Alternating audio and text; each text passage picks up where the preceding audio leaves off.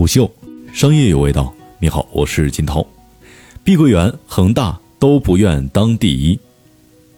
二零一七年，碧桂园合约销售额超过五千五百亿元，比恒大高百分之十，成为中国房地产行业第一名。但二零一八年、二零一九年又连续被恒大反超。碧桂园营收首次超过恒大，则是二零一九年的事儿。而且这一年，碧桂园的净利润达到六百一十二亿，相当于恒大的百分之一百八十二。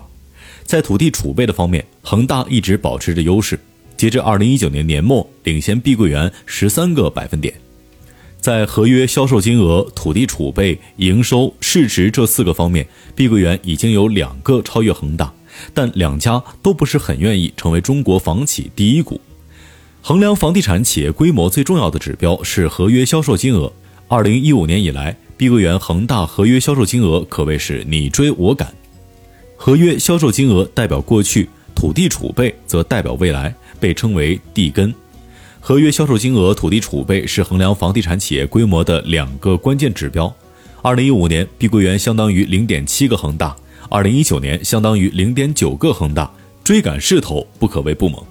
房地产公司通过物业销售所获资金不会直接确认为营收，而是先计入合约负债。一是因为很多情况下卖的是期房，房地产公司履约责任还没有完成；二是项目售罄结算前成本无法最终确认，营收也不能确认。合约负债相当于房地产公司的蓄水池，在一定程度上可以根据需要从中抽取营收。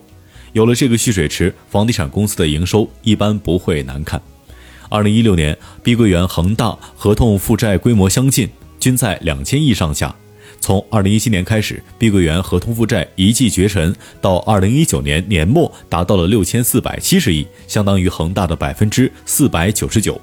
值得强调的是，合约负债的债务属性，房款虽然已经收到，但开发商要完成履约任务，还要投入大量的成本，直到购房者验收之后，才能确认为营收。假如资金链出现问题，不能按期交房，甚至项目烂尾，那那时合约负债就不是蓄水池，而是背上的泰山了。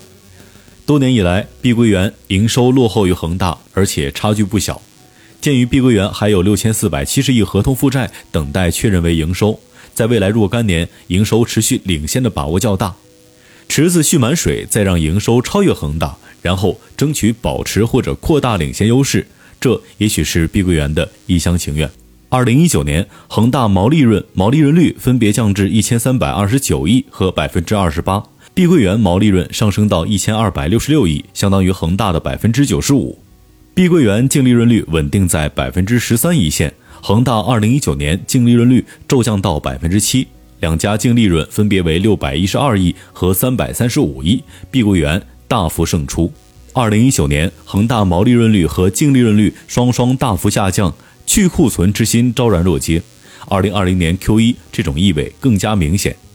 房地产公司主要资金来源为债务融资，计息负债用来衡量债务融资规模，包括公司债券、优先票据、可换股债券和银行贷款等项。如果债务偿还期在十二个月之内，列入流动负债；反之，则列入非流动负债。截至二零一九年年末，碧桂园计息负债达到三千六百九十六亿。从二零一四年算起，年均复合增长率达到百分之四十三点三。恒大截至二零一九年年末计息负债达七千九百九十九亿，其中三千七百二十二亿列入流动负债，四千二百七十七亿列入非流动负债。除了关注计息负债规模，总负债与净资产的比例也是衡量房地产公司负债水平的关键指标。恒大总负债遥遥领先，截至二零一九年年末达到一点八五万亿，比碧桂园多一千五百九十五亿。加之恒大在净资产方面有一千四百亿领先优势，净资产负债率明显低于碧桂园。截至二零一九年年末，恒大净资产负债率为百分之五百一十五，在房地产商当中处于较低的水平，比激进的碧桂园低二百五十七个百分点。从最近三年的走势看，把净资产负债率维持在略高于百分之五百的水平是恒大的既定方针。反观碧桂园的净资产负债率还在高高飘扬，二零一九年较二零一八年有较大降幅，但下降趋势能否成立，还要再看一到两个财年。房地产企业为获得高额收益，通常会采用激进的财务政策，未来一两年需要使用的资金往往多于能够运用的资金，形成的资金缺口需要靠债务融资填补。房地产公司质量最高的流动资产是现金和落成待售物业，前者是随时可以动用的现金，后者是在顺利的情况下等同于未来一两年可以运用的现金。截至二零一九年年末，碧桂园账面现金两千四百九十亿，落成待售物业四百五十七点八亿，合计两千九百四十八亿。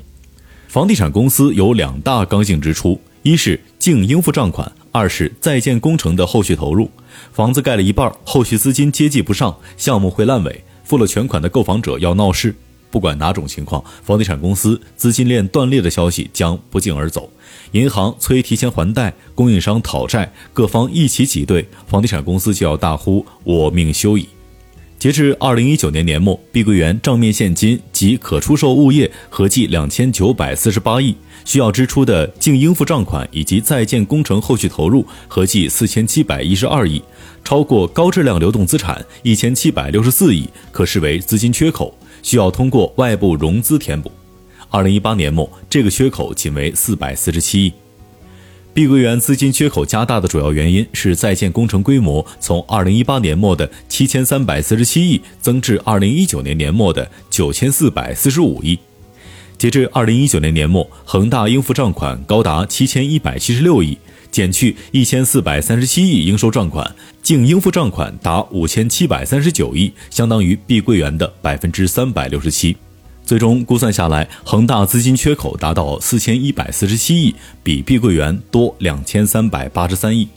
恒大一年内可以竣工的在建工程以及以成本入账的价值，比碧桂园多一点零六万亿。二零一九年年末，价值一点二万亿的在建工程再投一千两百亿可以竣工。假设毛利润率为百分之二十五，成本一点三二万亿的物业销售收入将达到一点六五万亿。这也是一个蓄水池，只不过比合同负债的不确定性要大一些。首先要投入一千两百亿完成项目建设，对恒大来讲问题不大。其次是把一点六五万亿的房产顺利卖出，这与宏观经济有莫大关系。假如恒大节奏踩准，可以轻松夺回中国房地产龙头的桂冠。碧桂园、恒大都相当的激进，面临的主要风险各不相同。碧桂园的风险在融资，尽管有数千亿未动用银行授信额度，但对于民企来讲，不缺钱时额度好好的在那儿，一旦风闻你资金链有问题，银行催着提前还贷还来不及，哪家会按照授信额度放款呢？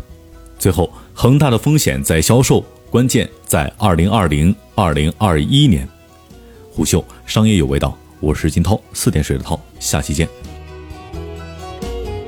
虎嗅商业有味道，本节目由喜马拉雅、虎嗅网联合制作播出，欢迎下载虎嗅 APP，关注虎嗅公众号，查看音频文字版。